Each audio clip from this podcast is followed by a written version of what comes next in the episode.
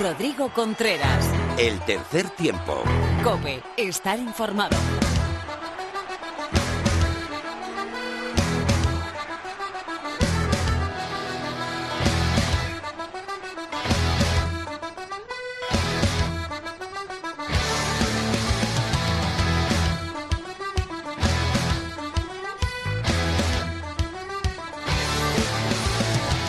Madre mía, menuda entrega 131 del tercer tiempo de la cadena Cope que tenemos. Laura, la que se nos viene encima, ¿eh? Madre mía.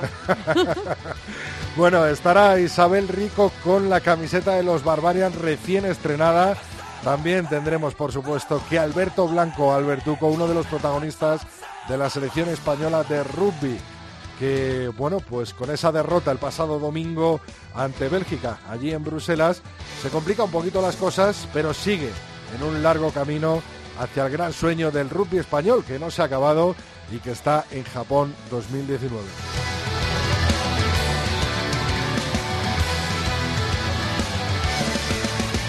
Tendremos una larga tertulia con dos eh, de nuestros colaboradores que vivieron ese partido ante Bélgica en el mismo estadio, en el pequeño Heysel.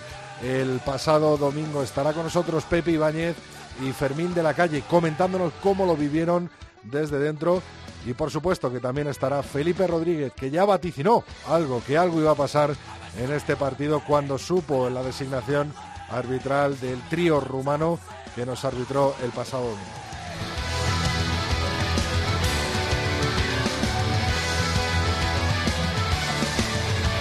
Hoy Mar Álvarez nos ha pedido un minutito de descanso, una semanita de descanso para volver a coger energía y estar con nosotros el martes que viene, por lo que se lo hemos concedido gustosamente. Y Alhambra Nievas, que le explota el teléfono después de ese partido del domingo, que ha dicho que no a todos los medios que le han llamado, televisiones, radios, medios escritos. Nos ha querido dejar un mensaje para todos vosotros en esta entrega 131 del tercer tiempo. A los mandos técnicos está nuestro amigo y compañero Víctor Catalina y Laura. ¿Cómo estamos? Muy bien, ¿y tú? Pues eh, fenomenal, deseando escuchar las redes sociales y que nos digas a qué mail se puede dirigir la gente para mandarnos lo que quieran. Ruegos, preguntas, críticas, todo. Que nos han preguntado mucha gente esta semana dónde podían mandarnos las consultas. Pues a el tercer tiempo arroba cope punto es, ese es nuestro email. En Twitter estamos en arroba tres tiempo cope y facebook.com barra tercer tiempo cope. ¿Preparada, Laura? Preparada. Está seguro que te va a gustar. Dale, Víctor.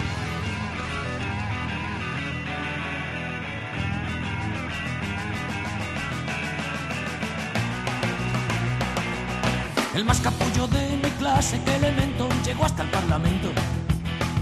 Y a sus cuarenta y tantos años un escaño decora con su terno azul de diputado del gobierno. Da fe de que ha triunfado su tripa que ha engordado desde el día que un mujer le llamó su señoría y cambió a su mujer por una arpía de pechos operados. ¿Qué te gusta más, la voz del de Úbeda o la guitarra carabanchelera? Es que el maestro es el maestro, yo no puedo cambiarlo por nada. Dos maestros juntos en el tercer tiempo. De mi clase de pardillo se pudre en el banquillo. Y a sus 45 abriles matarile y a la cola del paro por no haber pasado por el Se esfumó el sueño español del rugby español el pasado domingo de conseguir la clasificación directa para Japón 2019 y además hubo una imagen de las que no queremos ver nunca en un partido de rugby. La selección española, algunos de sus jugadores, eh, dada eh, pues eh, toda la continencia que tenían durante todo el partido por las decisiones arbitrales, decidió ir a recriminarle y perseguir al árbitro de muy malas maneras y repito, pues en una actitud totalmente condenable. Estamos a la espera, ha habido informe de la Federación eh, Rumana, ha habido informe de la Federación. ¿He dicho Georgia, Laura? No, no, que, que iba a preguntar, que estaba diciendo yo Ah, vale, vale. nada. Eh, ha habido informe de, de la Federación Española con una reclamación hacia World Rugby y hacia Rugby Europe. Ha habido informe de, los rumanos, eh, de- del trío arbitral y por supuesto, eh, bueno, pues que ese partido dará, ha dado, dará y está dando mucho de qué hablar. De ello, de todo ello hablaremos en nuestro tertulión con estos tres nombres totalmente protagonistas del rugby español hoy en día. ¿Cuáles fueron los resultados de este campeonato de Europa el que nos ha dejado en una segunda posición, en la posición de repesca y en el próximo partido contra Portugal, Laura. Pues ese Bélgica 18, España 10, Georgia 25, Rumanía 16 y Alemania 3, Rusia 57. Ya sé lo que me preguntabas de, Eso te.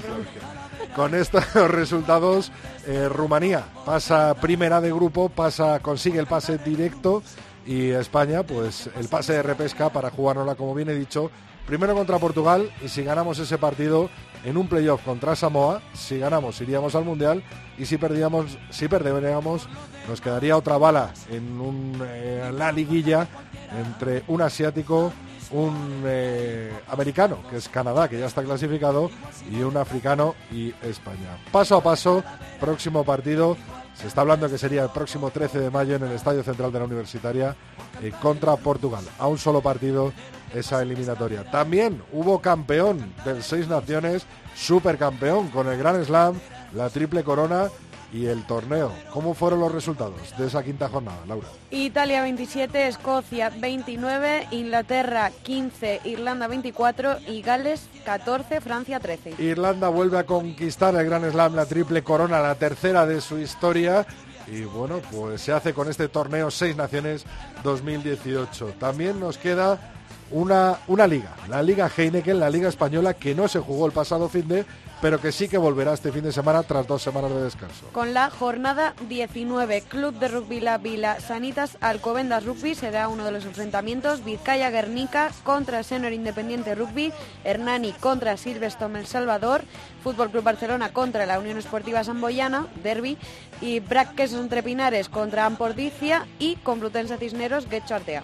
Partido televisado por Teledeporte, La Vila contra Sanitas Alcobendas Rugby y se jugó la quinta semana del Super Rugby del Hemisferio Sur con los siguientes resultados. Chiefs 41, Bulls 28, Highlanders 25, eh, Crusaders 17, Brambis 24, Sharks 17, Stormers 37, Blues 20, Lions 40, Sunwolves 38, Jaguares 7, Reds 18 y Waratahs 51, Rebels 27. Tiempo ahora del rugby femenino con Lorena López.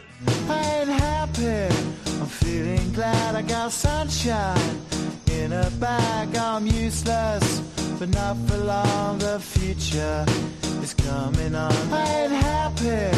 I'm feeling glad I got sunshine Como cada semana, Lorena López eh, nos trae la actualidad del rugby femenino. Muy buenas, Lorena. Muy buenas, Rodri. Un poco pachucha te veo, ¿no? Bueno, sobrevivimos. bueno, bueno. ¿Sobreviviste también al Seis Naciones femenino? pues sí, además la última jornada fue tal y como se esperaba, sin ninguna sorpresa. Francia se proclamó como campeona del Seis Naciones con una abultada victoria 3-38 ante Gales. Inglaterra quedó en segunda posición tras vencer al tercero en la tabla, Irlanda 33 a 11, mientras que Italia ganó a Escocia 26 a 12 y le arrebató la cuarta posición a las del Cardo, que terminan en quinto lugar. La última posición fue para Gales, Gales pese a estar empatada a puntos con Escocia. Tuvimos también jornada de división de honor de Liga Iberdrola en España, donde el Olímpico continúa líder, ¿no? Pues sí, cada vez queda menos de la Liga Iberdrola y cada vez el Olímpico está más cerca de quedarse con el título. La jornada número 12 eh, transcurrió tal y como imaginábamos. Las favoritas de la tabla se impusieron sin demasiados problemas a sus rivales, excepto el Cisneros que sufrió y bastante Rodri para derrotar a las chicas del Sunset Club 33 a 27. Las chicas de, de Majadahonda ganaron 40 y 19 a el Hospitalet Guecho sufrió 5-36 ante el Olímpico y el 15 de Hortaleza dejó un 12-24 ante el CRAT Universidad de La Coruña. Con estos resultados en la parte eh, alta de la tabla, como decíamos, todo parece apuntar a que las chicas del Olímpico estarán con el título si no fallan ante el 15 de Hortaleza y el CRAT Universidad de La Coruña, mientras que en la parte baja Guecho deberá ganarlo todo, es decir, ganar a Inef Hospitalet y a Sánchez Cruz si no quiere abandonar directamente la competición. De momento, la posición de promoción sigue estando el Sánchez Cruz. Con permiso del Seis Naciones Femenino, que terminó, como te ha contado eh, nuestra compañera Lorena, y de la Liga Iberdrola, la gran protagonista del rugby femenino español eh, fue nuestra leona Isabel Rico, al convertirse en la primera chica, la primera jugadora de rugby en ser convocada por los Barbarians. Es eh, también jugadora del Olímpico de Pozuelo y la tenemos con nosotros. Muy buenas, Sisa. Hola, buenas tardes, ¿qué tal? Bienvenida de nuevo al tercer tiempo de la cadena COPE y sobre todo enhorabuena, ¿eh? enhorabuena por ese partidazo, esa convocatoria en el que todos los medios han hecho referencia y que me imagino que tendrás bien grabado en tu interior, ¿no? Y bueno, muchísimas gracias a vosotros también por, por estar una vez más con vosotros. Y, y sí, la verdad que, que ha sido una de las experiencias más bonitas de, de mi vida en, en este deporte, en rugby. Ha sido increíble. Eh, bueno, eh, ¿cómo ha sido esa experiencia desde el momento que te comunican, que te llaman y que te dicen que estás convocada con los Barbarians hasta el día de hoy, Isa? Pues bueno, pues eh, me convocaron cuando estábamos preparando ese, ese, ese campeonato de Europa para, para ir, o sea, para irnos a, a Bélgica y, bueno, pues muy emocionada. ya me convocaron el primer partido que jugaron contra Munster, pero España jugaba contra Francia y no pude asistir y bueno, fue una pena porque digo, no sé si se repetirá esta oportunidad porque al final, bueno, pues estas cosas te llegan una vez y, y bueno, y a lo mejor no vuelven. Y bueno, pues mira, mmm, la, la casualidad de que me volvieron a llamar y, y pues con muchísima emoción. Eh, acogí esa convocatoria y viendo también el, las jugadoras que, que formaban la plantilla de, ese equipo Barbarian, pues emocionada porque era volver a, compartir campo con, con compañeras de Wasp y de Bristol, eh, como Taylor, la capitana de Gales, o, o Tina, pues muchas jugadoras había compartido campo y bueno, y también pues compartir campos con, con, con las que me había enfrentado en esos partidos eh, contra Gales o contra Escocia anteriormente. qué bueno, Isa, ¿eh? Vaya, vaya último mes, ¿no? Vaya últimas, últimas semanas eh, que llevas eh, con ese campeonato europeo, eh, con esa visita, ¿no? O esa, ese encuentro, ¿no? Con Su Majestad el Rey en el partido de los Leones contra Alemania y ahora en este debut contra contra bueno contra la British Army no con los Barbarians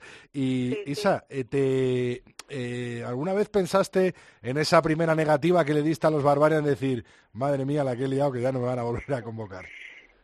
Pues sí, dije, pues a lo mejor estoy perdiendo un tren que nunca vuelve y, me, dolió mucho decir que decir que no, pero lo primero es lo primero y, al final nos debemos a nuestro club y a nuestra selección, obviamente, y dije, bueno, pues si tiene que llegar, que llegue.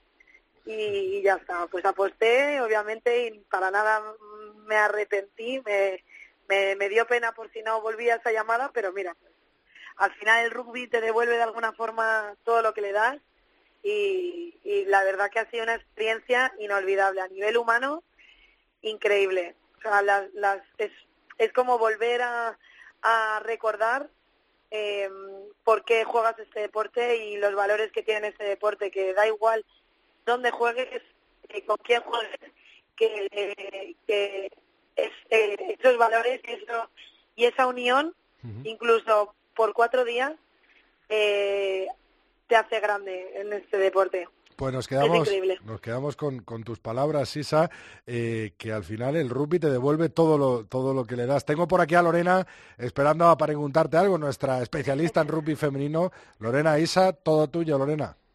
Hola Isa, eh, yo quería preguntarte qué crees que puede significar no solo para ti, sino para el rugby femenino español en general tu participación con, con las Barbarians.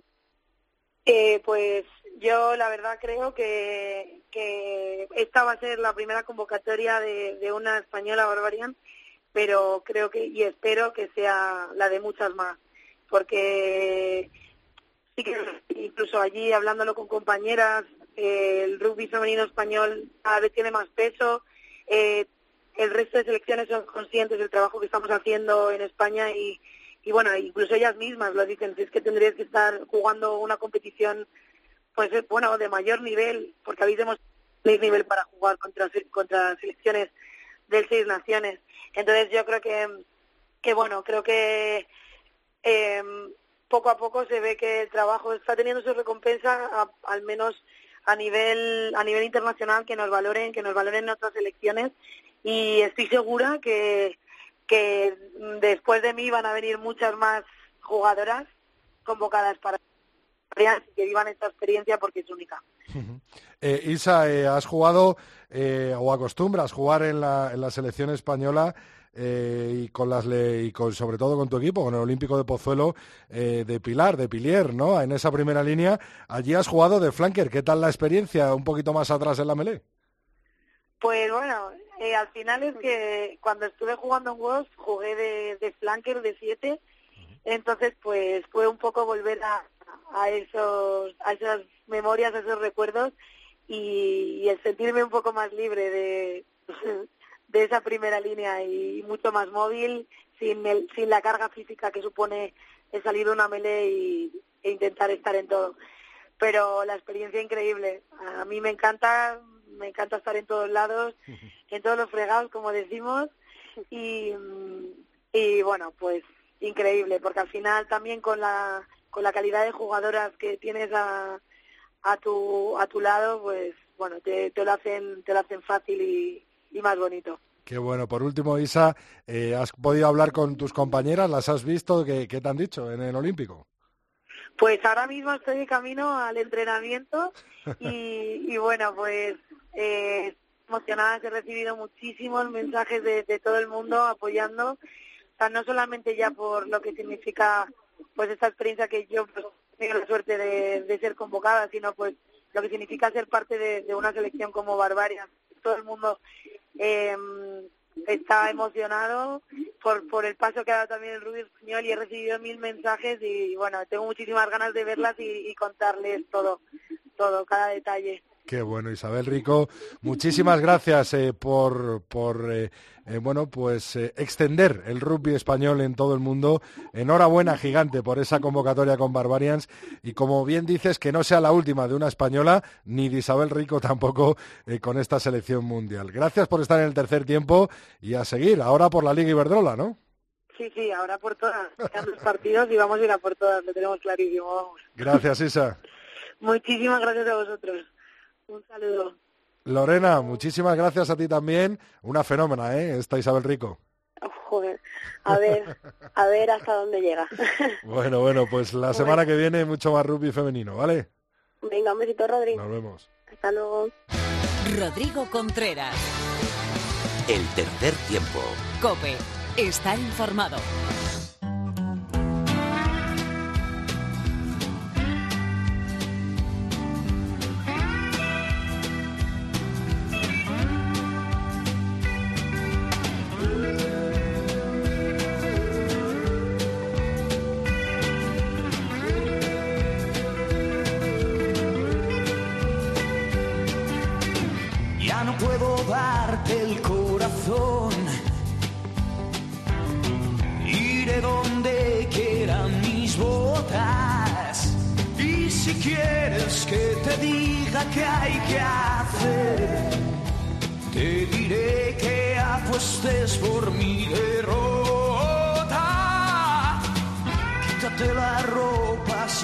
Apostando por el rock and roll, apostando por el 15 de León y apostando, por supuesto, por un auténtico ídolo de la afición que será un auténtico ídolo del rugby español y un jugador que todavía tiene que darnos muchísimas, muchísimas alegrías con la selección española de rugby. Está con nosotros hoy Alberto Blanco. Albertuco, muy buenas, bienvenido de nuevo al tercer tiempo. Muy buenas, Rodri, ¿qué tal? ¿Cómo estás? Lo primero. Bueno, pasando un mal rato, pero bueno, hay que tirar para arriba ahora. Ahora, en principio, pensar en el club, que tenemos partido importante contra Ortiz este fin de semana y a seguir. Eh, que esto mal, no para. mal rato, doble, ¿no? Por el, por el trago de- del otro día del partido de España y porque acaba de salir de entrenar, ¿no? Alberto, de- ya con el quesos. Bueno, por eso no, eh, tenía, bueno, tenía ganas de ver a mis amigos, de pasar un buen rato con ellos, así que es agradecido un poco estar con ellos, aunque estar con España es lo mejor. ¿Qué, qué os han dicho a Calo y a, y a ti a- al llegar hoy al entrenamiento?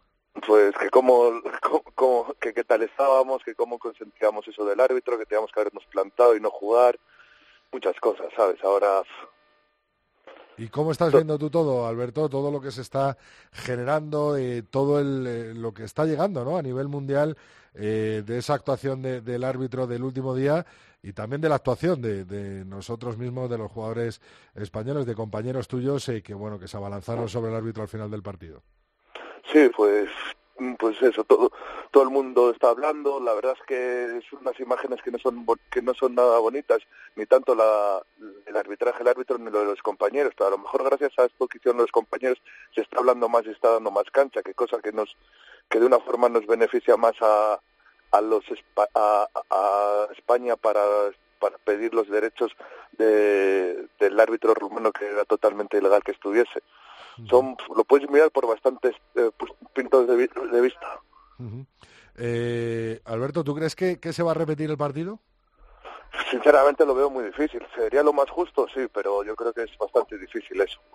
¿Y crees eh, que vamos a poder contar con este equipo? ¿Crees que este equipo eh, se va a recuperar, ¿no? Eh, tanto físicamente, yo estoy seguro, pero sobre todo mentalmente de cara a esa repesca, ese primer partido eh, contra Portugal y si ganamos pues todo lo que viene detrás. Sí, yo creo que el equipo, joder, esto nos va a servir para coger muchísimas más ganas.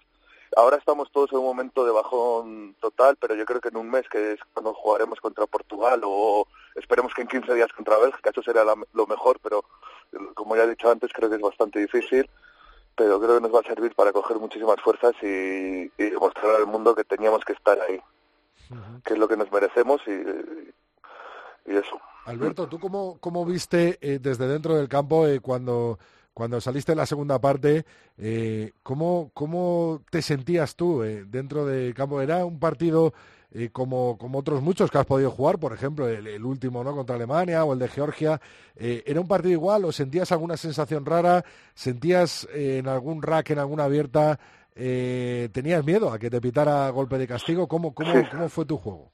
Yo en, muchos, en muchas abiertas o racks que veías que podías a lo mejor ensuciarles o hacerles que el balón sea más difícil de sacar por ellos o algo yo directamente ni me metía sabiendo que podía que podían pitar castigo o cualquier cosa, yo pues intentar hacer lo, lo mínimo para que no te pitase nada y, y fastidiásemos al, al, equipo más de lo que estaba fastidiado. La sensación, pues que es un partido que es único, que este juega es una entrada al, a un mundial. Eso es, pues sales con una adrenalina y sabiendo que el árbitro te está pitando, pues vaya, pues entonces dejas a lo mejor un poco, un poco de agresividad para que no para que no te contrarrestre tu sensación, tu, no sé, para que el, arbitraje intentara influir lo menos posible. Hemos visto, eh, Alberto, hemos visto a todos eh, las imágenes, lógicamente, de, del final del partido, imágenes totalmente desafortunadas, ¿no? Que no eh, por lo menos eh, lo que a mí respecta no me gusta ver en un campo de rugby, no me gustaría verlo nunca, ¿no? Eh, vienen dadas por, por un partido que ya hemos hablado, Rey, que te he hablado, ¿no? En el que en el que el árbitro, bueno, pues dificulta mucho el juego y es verdad que España, pues jugamos a muy poquito, ¿no? Estábamos acostumbrados a ver unos grandes partidos ante Rumanía, ante Rusia, eh, Georgia y, Alemania y, en este partido verdaderamente nuestro juego no sale, ¿no? No, no, hacemos este juego, ¿no, Alberto? Sí, no sale el, juego, la verdad es que el, partido que hacemos es bastante malo en la primera parte sobre todo, pero también creo que eh, sales con una propuesta, con una con, muchas ganas de jugar y ves que en el primer minuto ya te pita un castigo que no sabes por qué te lo pita y te va deshaciendo media y cada vez las cabezas van bajando, van bajando y tú estás más estás como más expectante y no te y no te deja realizar tu mejor juego.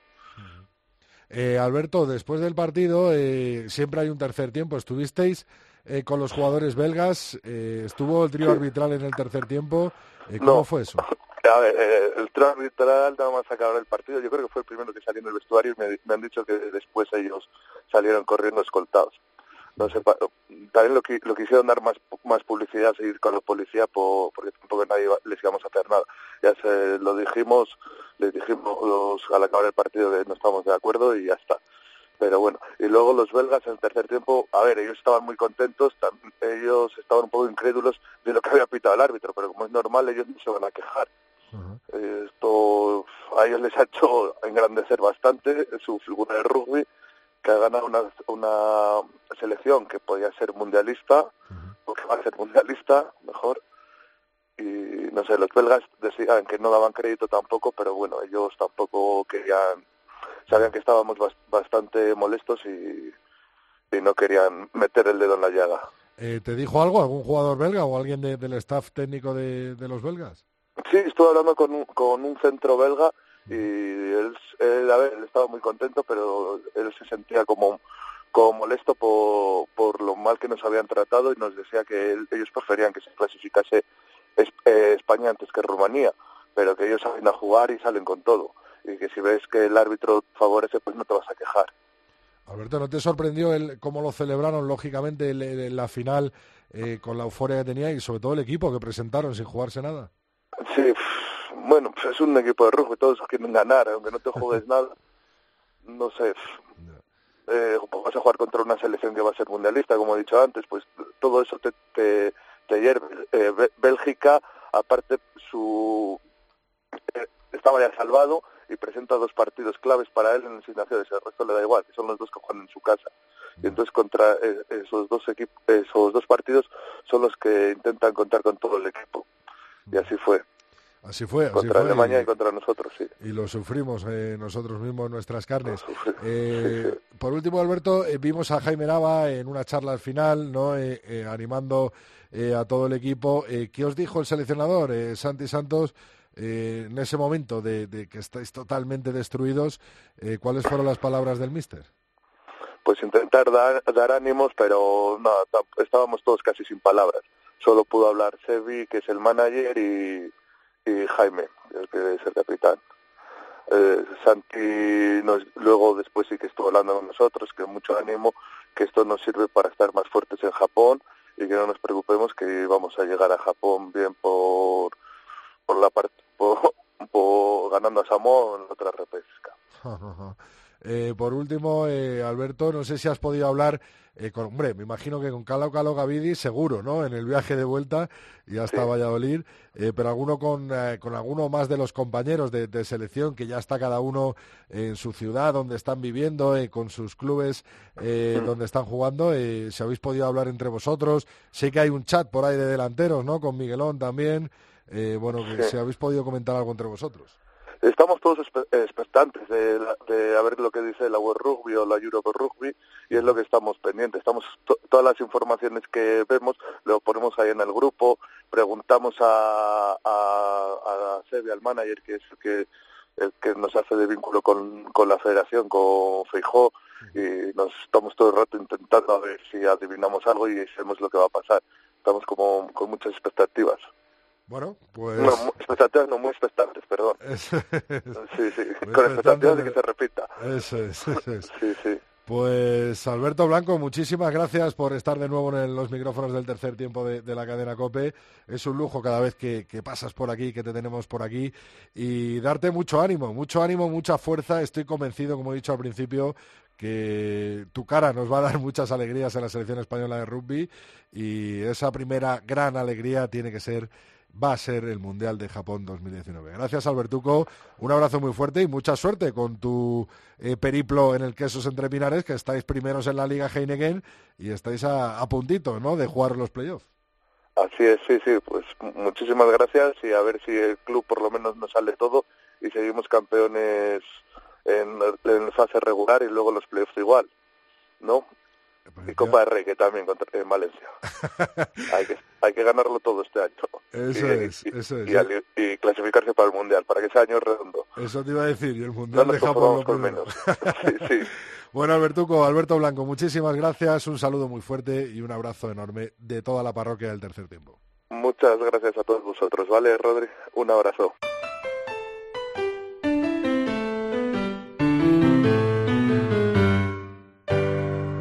Rodrigo Contreras. El tercer tiempo. Cope, estar informado.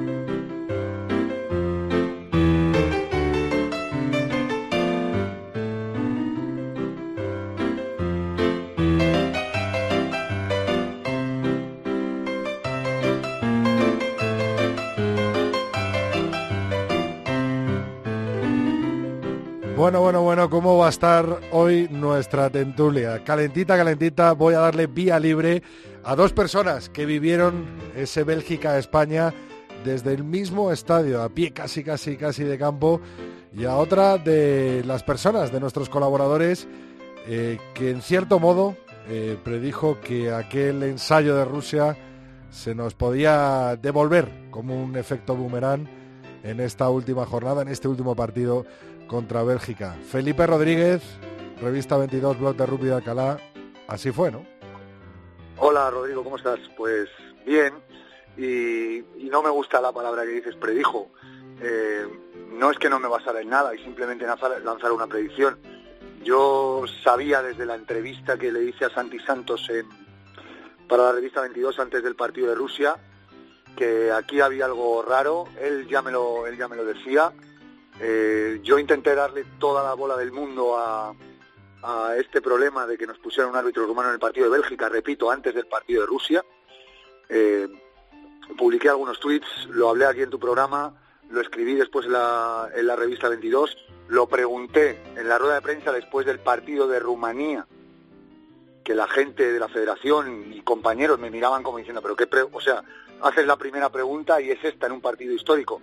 Afortunadamente me lanzó un capote eh, mi compañero David García de Misiones Deportivas, porque su pregunta fue eh, si la federación iba a hacer algo respecto al árbitro rumano le miraron también eh, con cara rara, no voy a decir mirarle mal, y, la federación hizo algo, que fue pedir el cambio de, árbitro para este partido. Claro, cuando tú ves que en el partido de Alemania, no voy a decir totalmente intrascendente, porque Alemania todavía se jugaba la, la permanencia, ponen un partido inglés de la Premier y a ti te colocan un árbitro rumano y la cosa termina como termina, pues a partir de ahí además te pones a trabajar yo estoy en contacto con, compañeros de, Rumanía que, bueno, pues vamos a ver si sacamos algo, porque yo de aquí al viernes por lo menos, mientras tenga un hilo del que tirar, lo voy a hacer. Eh, Pepe Ibáñez de la revista 22, eh, director, muy buenas, bienvenido a la tertulia. ¿Qué tal? Buenas tardes. Eh, tú estuviste en el campo, aparte de, ese cambio de, arbitraje, se pidió también el cambio de campo, ¿no? a partir de, ese partido, de esa victoria contra Rumanía, eh, ¿Crees que ese campo era reglamentario? ¿Tenía las, las medidas suficientes? Sí, yo creo que el campo era reglamentario. De hecho, ya jugamos allí hace cinco años con cuando Bevin era el seleccionador. Pero sí es cierto que empezaron a ocurrir cosas raras desde pues desde casi la llegada de, del equipo, ¿no? Eh, temas de cambios de campos de entrenamiento en que no estaban, digamos, eh, a la altura de, pues para preparar un partido tan trascendental como este, eh, la revisión de fichas o, de las condiciones de selección para que los chicos pudiesen ser seleccionados con los países, ¿no? Eh, eh, que eso además provocó que dos jugadores belgas no pudieran entrar en acta porque no pudieron demostrar que, que, podían ser seleccionados. Eh, y eso pues empezó a enturbiar un poco todo pues todo un partido que que parecía que iba a ser una fiesta y acabó en una en una tragedia. Otro de los periodistas, colaboradores y expertos del tercer tiempo es Fermín de la calle. Muy buenas, Fermín. Hola, muy buenas. Tú has seguido muy, muy, muy de cerca de todas las evoluciones eh, tanto del último hasta el último informe ¿no? que conocemos eh, de, los rumanos, el informe español. Eh, bueno, estuviste en el campo allí con Pepe y con otros tantos periodistas. ¿Te sorprendió a ti la actitud de los belgas celebrando como si fuera el pase a un mundial? ¿Fermín? Sí, sí, te decía. te decía, perdona, que es que se ha cortado. Que me estabas diciendo que seguía los informes del, sí, que ha seguido los informes eh, día a día hasta este último de, Rumanía, eh, que estuviste en el campo al lado mm. de, Pepe y otros tantos periodistas, y que si te sorprendió un poco la actitud de, los belgas al final celebrándolo por todo lo alto y, sobre todo cómo fue, ¿no? ¿Qué, qué pasó ahí en el campo, eh, tú que estuviste viéndolo a escasos centímetros? A ver, lo de los belgas no, porque, bueno, ellos todo se montó para intentar eh, arruinar a España la clasificación. Eh, ellos convocaron jugadores que no habían estado en convocatorias anteriores, vinieron todos sus jugadores de, de los clubes franceses también, o casi todos. ¿No te sorprendió eso? sinceramente no, porque sabíamos que iban a preparar una encerrona eh, y luego, esto es una sospecha que tenemos, por cómo se celebró en el vestuario y la euforia que se vivía después del partido y todo, yo entiendo tranquilamente que tuvieron algún tipo de prima económica, seguro. Eh, hay que decir que el presidente de la Federación Romana es un multimillonario y no me extrañaría que hubiera llevado algún tipo de, de prima. Y bueno, pues ellos hicieron su partido, no creo que ellos tengan o se se les pueda culpar de nada. Ellos salen a jugar, ponen el mejor equipo que tienen y, y ya está. Yo creo que el problema viene, como decía Felipe, de mucho antes de eso. O sea, de, que haya un, ha permitido que un árbitro rumano pitase ese partido y condicionase el juego durante todo el partido. Felipe, hemos tenido otros ejemplos de que árbitros de un mismo país, por ejemplo, han arbitrado finales de, de un club sudafricano. Me viene ahora a la mente, ¿no? Por ejemplo. Bueno, finales de un club sudafricano, aquí el tema de los intereses es muy diferente. Yo no sé qué intereses tendría el, el árbitro del club sudafricano, seguramente ninguno y por eso pitó y a lo mejor pitó bien, no lo, eso eso lo desconozco. Ahora, a colación de lo que dice Fermín, ya te digo yo que a alguien en el tercer tiempo y no puedo decir más, ¿eh? A alguien, o sea, no puedo decir más, pero lo voy a intentar averiguar. A alguien en el tercer tiempo se le fue demasiado la boca. A ah. colación de lo que ha dicho Fermín. Sí, sí, a colación de lo que ha dicho Fermín. ¿A alguien de los belgas?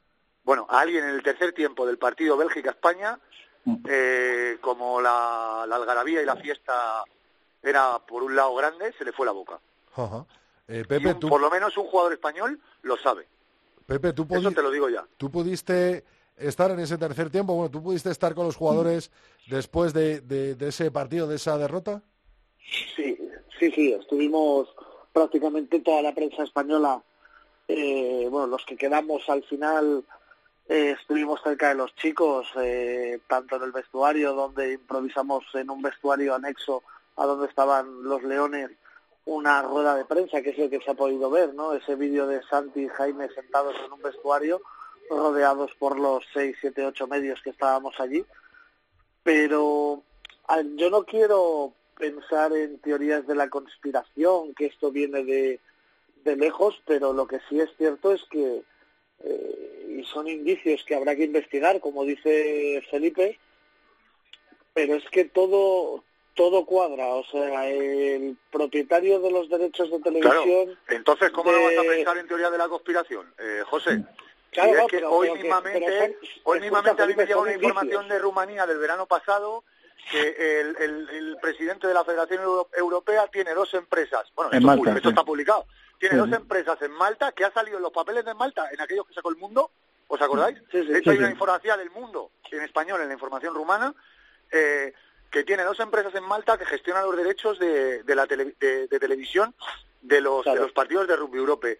Hoy, un empleado de CLEAP, una gran empresa de comunicación, dice en Twitter que también eh, gestiona los derechos para Rumanía eh, de televisión del, del Mundial de Rugby.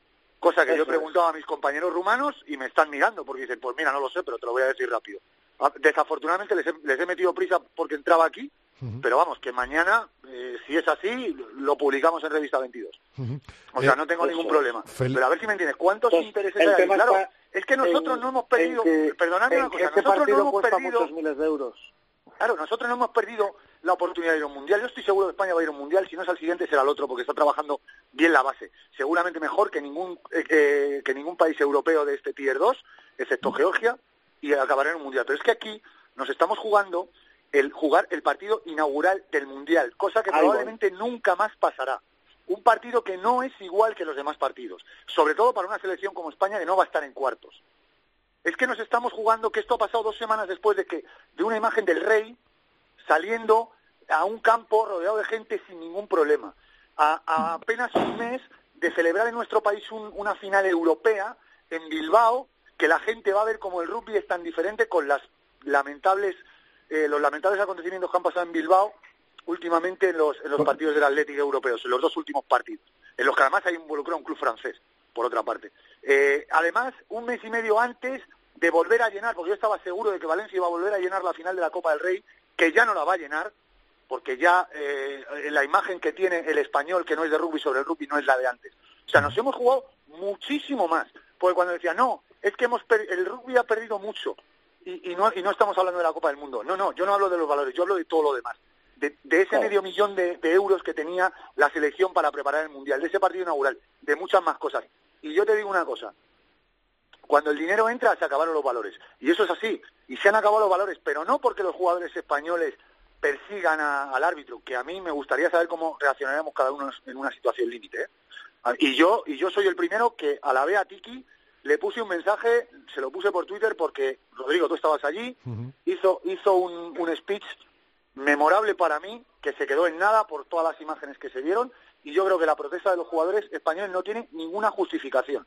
Yo lo hubiera hecho de otra, de otra manera, me da igual, me quito la camiseta, la piso y me quedo en el campo 20 minutos hasta que se vacíe el campo, me da igual. Yo hubiera protestado de cualquier otra manera, o así lo pienso, con el corazón a 120 pulsaciones por minuto y no a 200.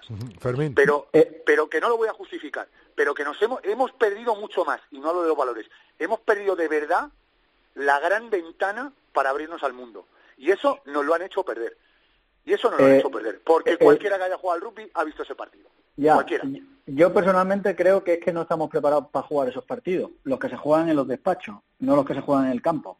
Hemos llegado hasta donde nos han dejado jugando en el campo y cuando ha tocado de verdad dar el salto y meternos en la fiesta de los 20, han llegado, eh, han utilizado... gente más preparada. claro, que nosotros y han colocado a un árbitro romano que ha hecho lo que tenía que hacer.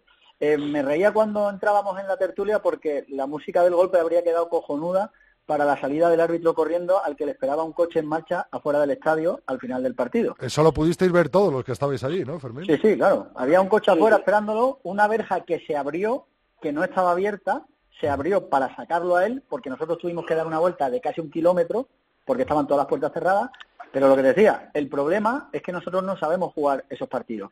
Cuando se hizo público que iba a pitar un rumano, la federación eh, que yo creo que ha hecho muchas cosas buenas, pero en este caso no ha estado lista, tenía que haber dado una rueda de prensa y haber dicho, no vamos a ir a jugar a Bélgica con un rumano pitando, con todos los jugadores, escenificar lo que hubieran querido y haberle dado todo el vuelo del mundo en los medios de comunicación para denunciarlo. No lo denunciaron, pasó lo que pasó, después del partido de Rumanía se dieron cuenta de, joder, es que nos va a pitar un rumano con Bélgica, Felipe hizo aquella pregunta que sonó súper incómoda en la rueda de prensa, con toda la razón del mundo, y a partir de ahí empezaron a reaccionar. Mm. Mandaron una protesta que solo fue a Rugby Europe, no a World Rugby, porque ¿cuál es el problema?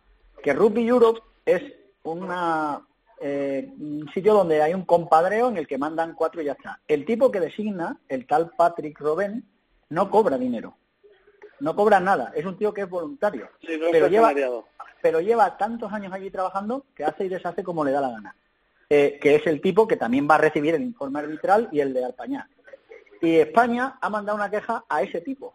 Ese tipo ni habrá abierto Los que van a decidir son los mismos que han asignado a los romanos eh, a pitar a Bélgica. Creo que esa queja también se ha hecho extensible ahora mismo a World Rugby, ¿no? No, ahora sí. Pero claro, a, Toro, sí, sí, a Toro pasado han copiado y se la han mandado a World Rugby. Pero ahora, ahora ya no vale. Esa queja, en su día a día, que haberse la mandado a World Rugby y decir, oiga, no vamos a ir a jugar ese partido porque Rugby Europe nos ha puesto un árbitro rumano. Y World Rugby seguro que habría intercedido y habría dicho, bueno, pues vamos a ver cómo lo podemos solucionar. Mando yo a uno. Pero ¿cuál, pero ¿cuál es el problema? El problema es muy sencillo. Estos señores de los que nos quejamos hoy es los que llamábamos anteayer para que nos hicieran favores.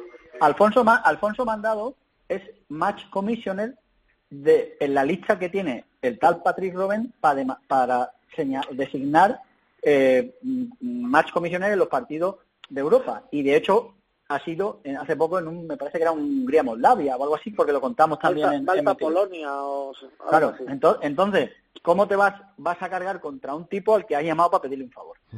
Volviendo volviendo al tema un poco que, que ha tocado Felipe eh, de, de, que bueno pues eh, en el tercer tiempo alguien eh, rajó de me imagino que un posible eh, un posible maletín o un posible, una posible eh, prima a los eh, belgas, ¿no, Felipe? Es, que yo, es que yo no te puedo decir nada, porque sé que la, la pregunta que hice después del partido de Rumanía, por lo que me han dicho por ahí, no gustó nada a los rumanos, y, y la frase es les tienes contentos. Entonces yo tampoco voy a voy a decir lo que no es. Yo te digo que a alguien se le fue la boca y quien quiera pues que, que tire de ahí, ¿no? De una posible teoría de la, de la conspiración, por supuesto, ¿no? A alguien se le fue la boca respecto a lo que ha dicho Fermín de la calle. No, pero tampoco, tampoco que fuese algo escandaloso que Rumanía hubiese intentado motivar a los belgas. No, Ah, ¿no? ¿A ti no te lo parece? No, a mí, me, ¿No te a mí me parece? a mí me A parece más grave que paguen por perder. Hombre, claro, obviamente, y, que- y- y- Claro. y también que paguen por matar, eso sí que es grave.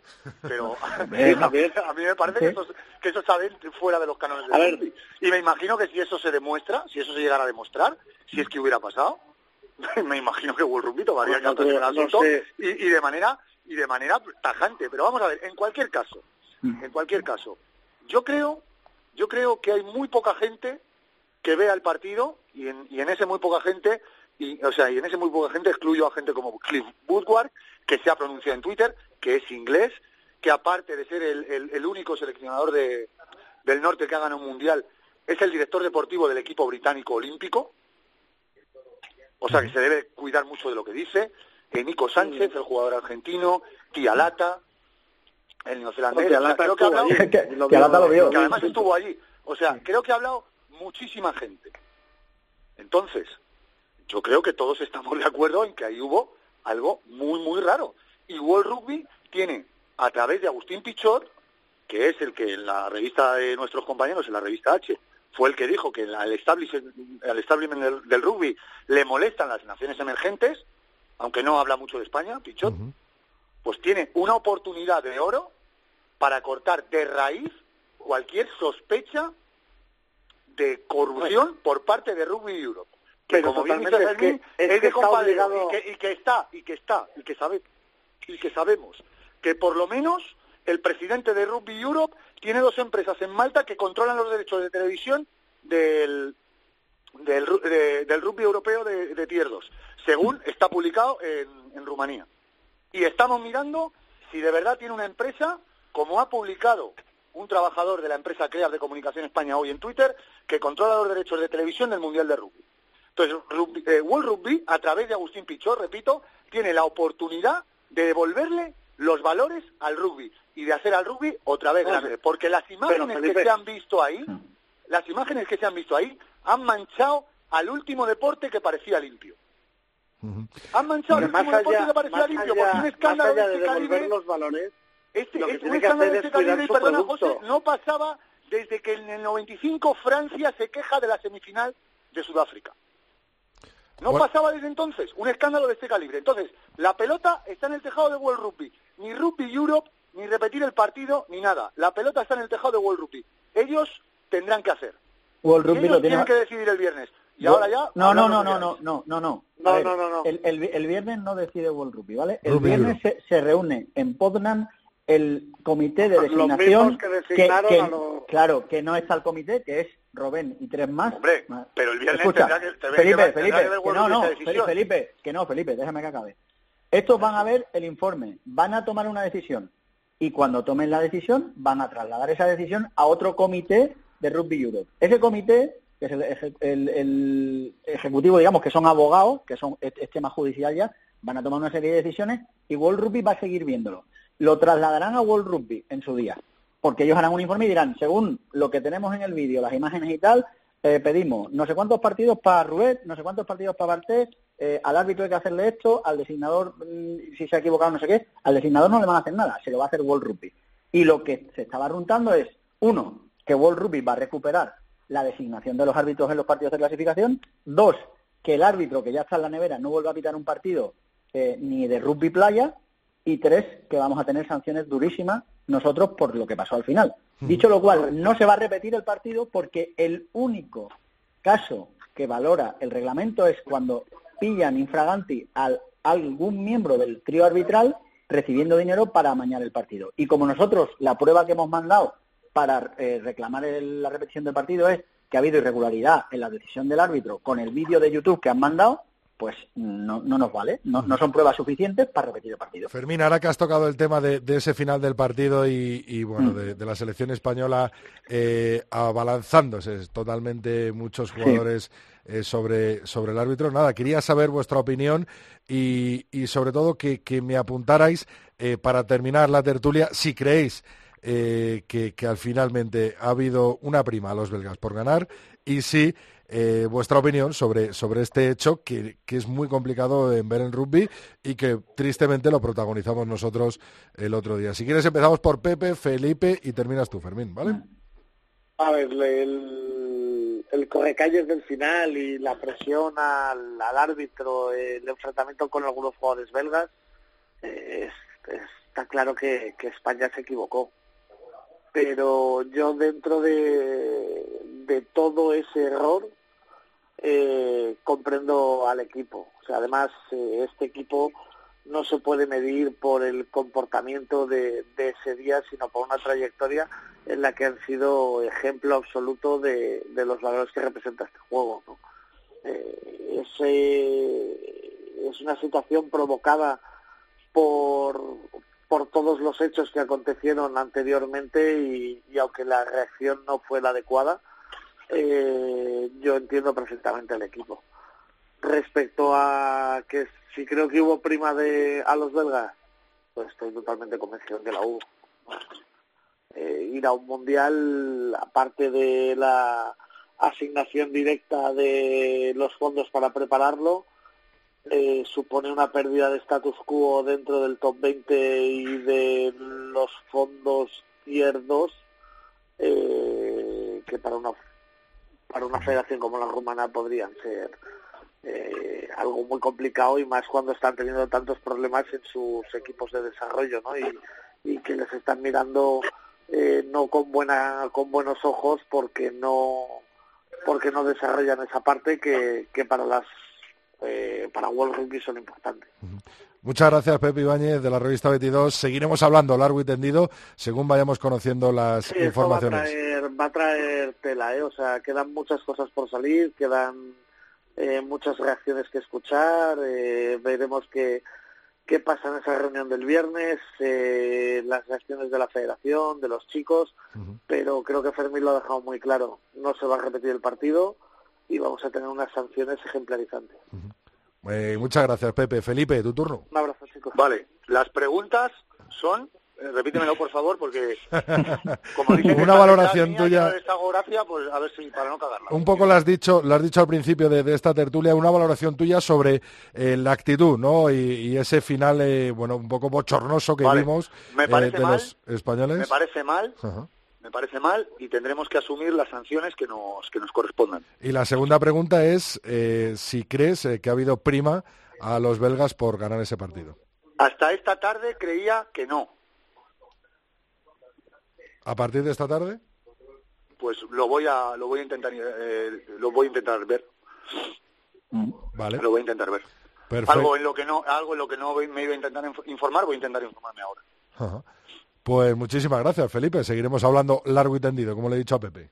Un abrazo, muchas gracias. Fermín, pon la puntilla a esta tertulia. A ver, fácil. Humanamente entiendo la reacción de los jugadores. Rubísticamente es intolerable que hagan eso, porque desafortunadamente han echado eh, atrás mucho trabajo, sin querer, sin que fuera voluntariamente, pero se ha trabajado mucho para dar una imagen del rugby eh, didáctica y educativamente de los valores que se hablan siempre del rugby y tal eh, creo que hemos retrocedido mucho tiempo por esa reacción en caliente, que te digo que humanamente entiendo, que los jugadores llevan cinco años trabajando.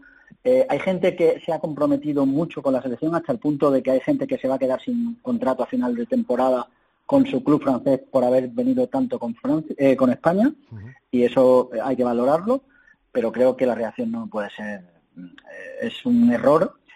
también te digo que creo que si lo hubieran lo podían haber corregido allí mismo si los jugadores hubieran ido a rueda de prensa todo el bloque de la selección a pedir disculpas por el eh, por el, el, error que se cometió al final del partido con el árbitro también entiendo que estaban muy calientes porque lo viví estuve con ellos y, y había gente destrozada llorando había jugadores muy enfadados uh -huh. eh, pero creo que ese error va a marcarles mucho más que el condicionamiento absoluto del partido por parte del árbitro rumano.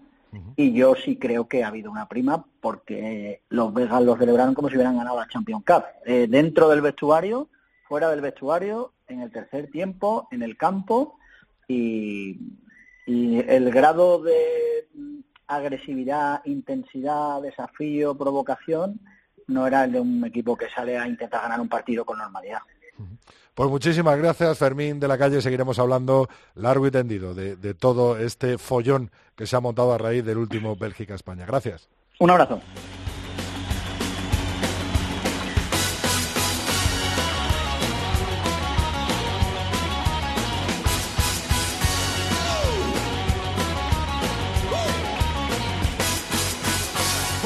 Con el granaíno Miguel Ríos eh, recibimos cada semana Alhambra Nievas. Es un día eh, complicado para Alhambra Nievas, ya que desde ese arbitraje de Vlad Jordanescu el pasado domingo del Bélgica-España, pues el móvil no le ha parado de sonar. Medios y medios de comunicación de todo el mundo, sobre todo españoles, querían saber la opinión de Alhambra Nievas de ese arbitraje de, el rumano y de ese trío arbitral rumano. Querían saber la opinión de Alhambra Nievas a raíz de, de esos incidentes al final eh, del partido del Bélgica-España. Alhambra eh, ha decidido, ha tomado la decisión de no participar con ningún medio de comunicación y como es colaboradora desde hace mucho tiempo del tercer tiempo de la cadena COPE, ha querido dejarnos un mensaje, el único mensaje a un medio de comunicación, que es el siguiente. Buenas noches. Eh, quería bueno, entrar en el programa como cada semana, no quería faltar. Eh, y en este programa personalmente quiero mandar mi apoyo a todas las personas del mundo del rugby que están pasándolo mal por lo sucedido esta semana. Y, nada más. Eh, por convicción personal no voy a opinar sobre los temas que se están poniendo encima de la mesa, no, no lo he hecho con ningún otro medio y sintiéndome mucho tampoco voy a hacerlo con el programa que colaboro. Eh, mandar un saludo a todos los oyentes del tercer tiempo COPE y, insisto, y mandar eh, mi apoyo a todas esas personas que, que están sufriendo por esta situación. Y nada más, un saludo y buenas noches. Pues estas han sido las palabras de una de las mejores árbitros del mundo, la mejor árbitro del mundo que tenemos eh, la suerte de poder tener en el tercer tiempo de la cadena COPE. El martes que viene, Alhambra Nievas, por supuesto, que estará de nuevo en los micrófonos del tercer tiempo y continuará analizando pues eh, todas las decisiones y todo el rugby, tanto nacional como internacional, a nivel arbitral. Un lujo poder contar con Alhambra y con sus palabras en este capítulo 131.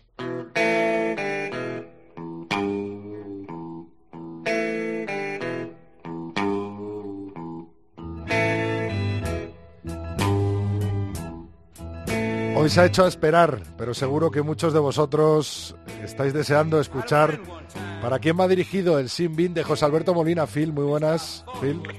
¿Qué tal, Rodrigo? Buenas noches. Pues deseando escucharte y saber tu opinión, que seguro va ligada a ese partido de, de Bélgica contra España. Pues sí, Rodrigo, es inevitable. Sin bien evidente hoy, pero con varias derivadas, además. Al referir rumano, porque, ojo, se puede hablar de los árbitros tras el partido, que nos tocó en desgracia y merece, por lo tanto, la primera sanción que no es nada comparada con la que deberían adjudicarle, no sé si en la casa de Tócame Roque, en que se ha convertido, o de hecho era desde sus principios la FIRA, o en World Rugby. Él y su pareja de ayudantes, que se dejaban cumplir con un guion que solo unos pocos habían anunciado, los más desconfiados, entre los que tímidamente se encontraba la AFER, que nada más hizo saber su posición tras la victoria, que lejos queda ya, ante Rumanía. Esos desconfiados llevaban razón, Rodrigo.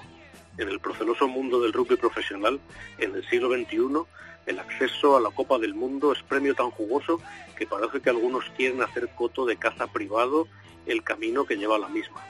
No se admiten usurpadores. Y si no es así, lo parece, porque la actuación del denostado árbitro quedó patente desde el minuto 3 del partido. Quizás un acto fallido reveló en toda su amplitud sus intenciones había progresado con solvencia nuestro pack y el molde vino en rack, en melea abierta. Un belga obstruía la salida del balón. Además, el colapso del mol fue probablemente ilegal. El rumano levantó el brazo y el atento comentarista, que precisamente eras tú, anunció la ventaja para España.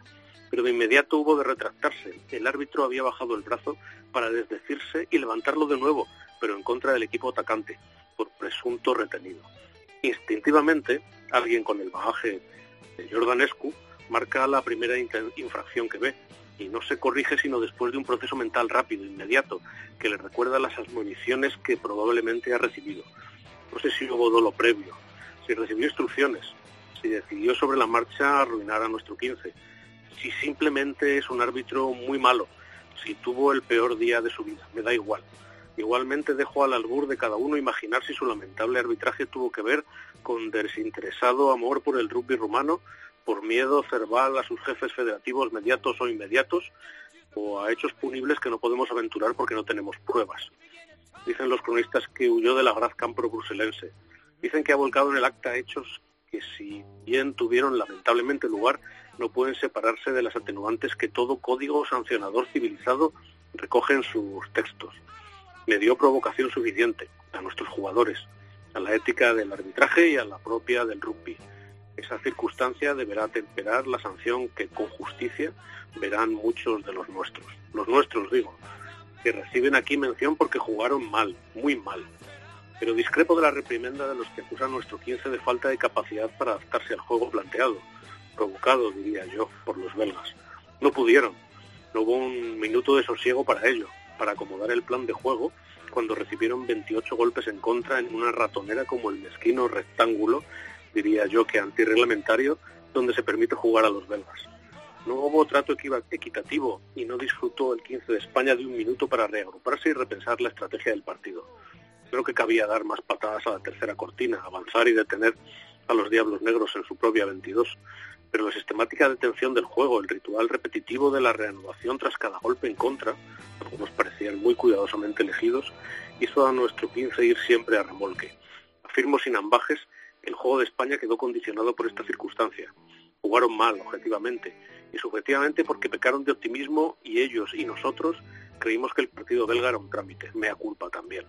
Todo reunido para que, finalizados los escasos 83 minutos de juego, puesto que no hubo descuentos que se nos debían, se produjera la reprobable reacción de nuestros jugadores. Es fácil reclamar calma, es fácil recordar que debían haber permanecido hieráticos en el centro del campo, mientras el capitán Guiwan se hubiera acercado al ref para reclamarle explicaciones. No fue así. Se dio la válvula y la presión hizo estallar la caldera. Mal hecho, lo vamos a pagar. Algunos probablemente no regresen con la selección, sin quererlo. Pero clubes, contratos, cumplimientos de las penas y el sustento de sus familias lo impedirán. Ojalá hierve. Y a muchos, por cierto, nos cumplirá el deber de explicar quién es el que conculcó esos valores que todos invocan. A día de hoy, amigos y menos amigos. Los de siempre y los advenedizos que solo se acercan al escuchar la equívoca fanfarria del éxito, es otro de los males que rodean al deporte profesional y que el nuestro, en pañales en esta selva, no atisba aún a comprender. Pensé, Rodrigo, acudir al ridículo Heysel, pero no lo hice. Asistí nervioso a la retransmisión de Teledeporte. Y aquí, Rodrigo, si no sin bien, sí amigable amonestación. El modelo es el de la BBC de Eddie Butler, discípulo del gigante Bill McLaren, no el forofismo de Pierre Salviac y sus epígonos de Antende. Con cariño para Javier y para ti, por cierto que nadie espere nada de los despachos al hilo de múltiples rumores que se suscitan. El camino ahora es muy largo y nos quieren diezmar a las tropas. Habrá que recordar hoy el lema de las misiones Apolo, azastra per áspera, aunque la razón me haga pensar con el Dante, bachate ogni esperanza.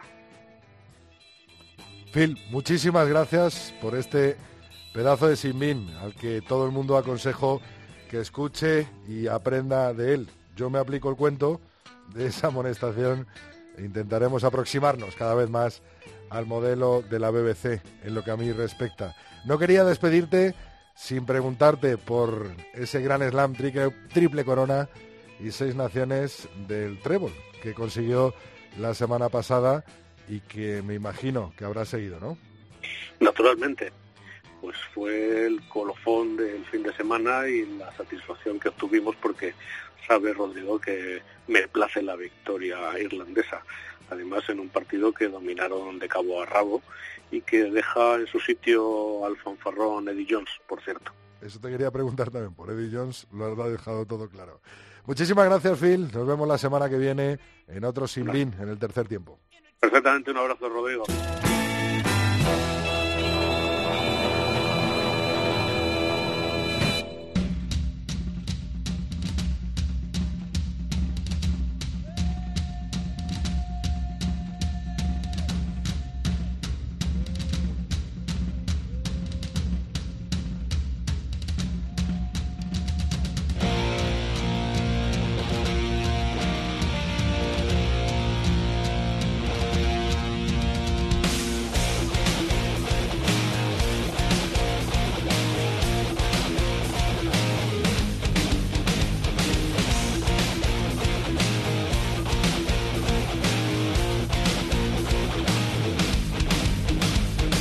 Hoy con un descansito merecido a nuestra compañera Mar Álvarez, que volverá a estar con nosotros el martes que viene.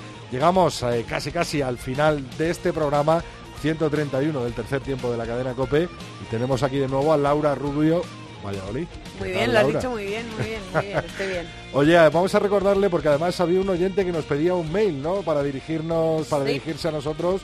Vamos a recordar cuáles son nuestras redes sociales y sobre todo ese mail que tenemos abierto 365 días al año, las 24 horas, para que nos manden las preguntas que quieran, eh, los ruegos, las críticas, lo que sea, y nosotros los pondremos, por supuesto, en el programa. ¿Cuáles son nuestras redes y nuestro mail? Pues nos lo pedía Germán Berlanas. Vamos a empezar por el email, a petición de Germán, el tercer tiempo arroba cope.es. Ahí puedes mandar todo lo que quieras, que aquí estamos Rodri yo para atenderte.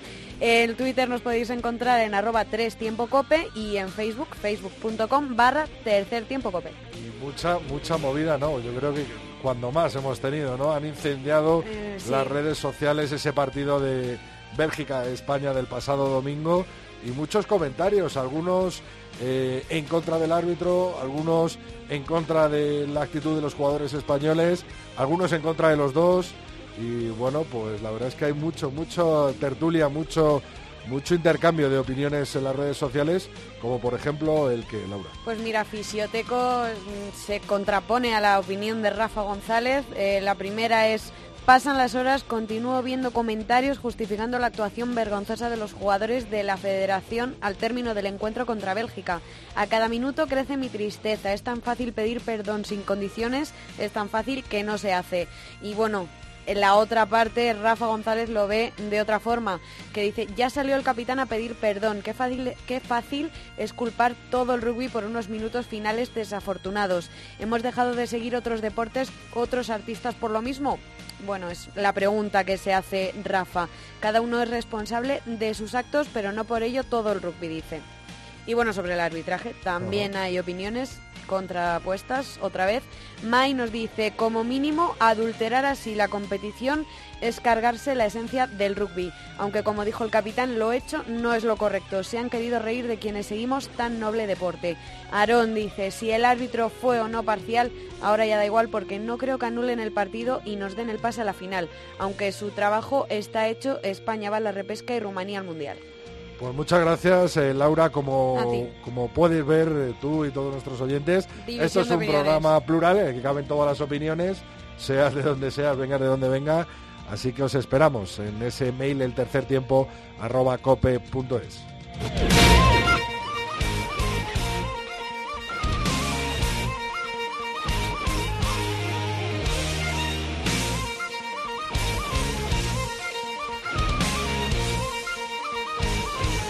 Hasta aquí ha llegado esta entrega 131 del tercer tiempo.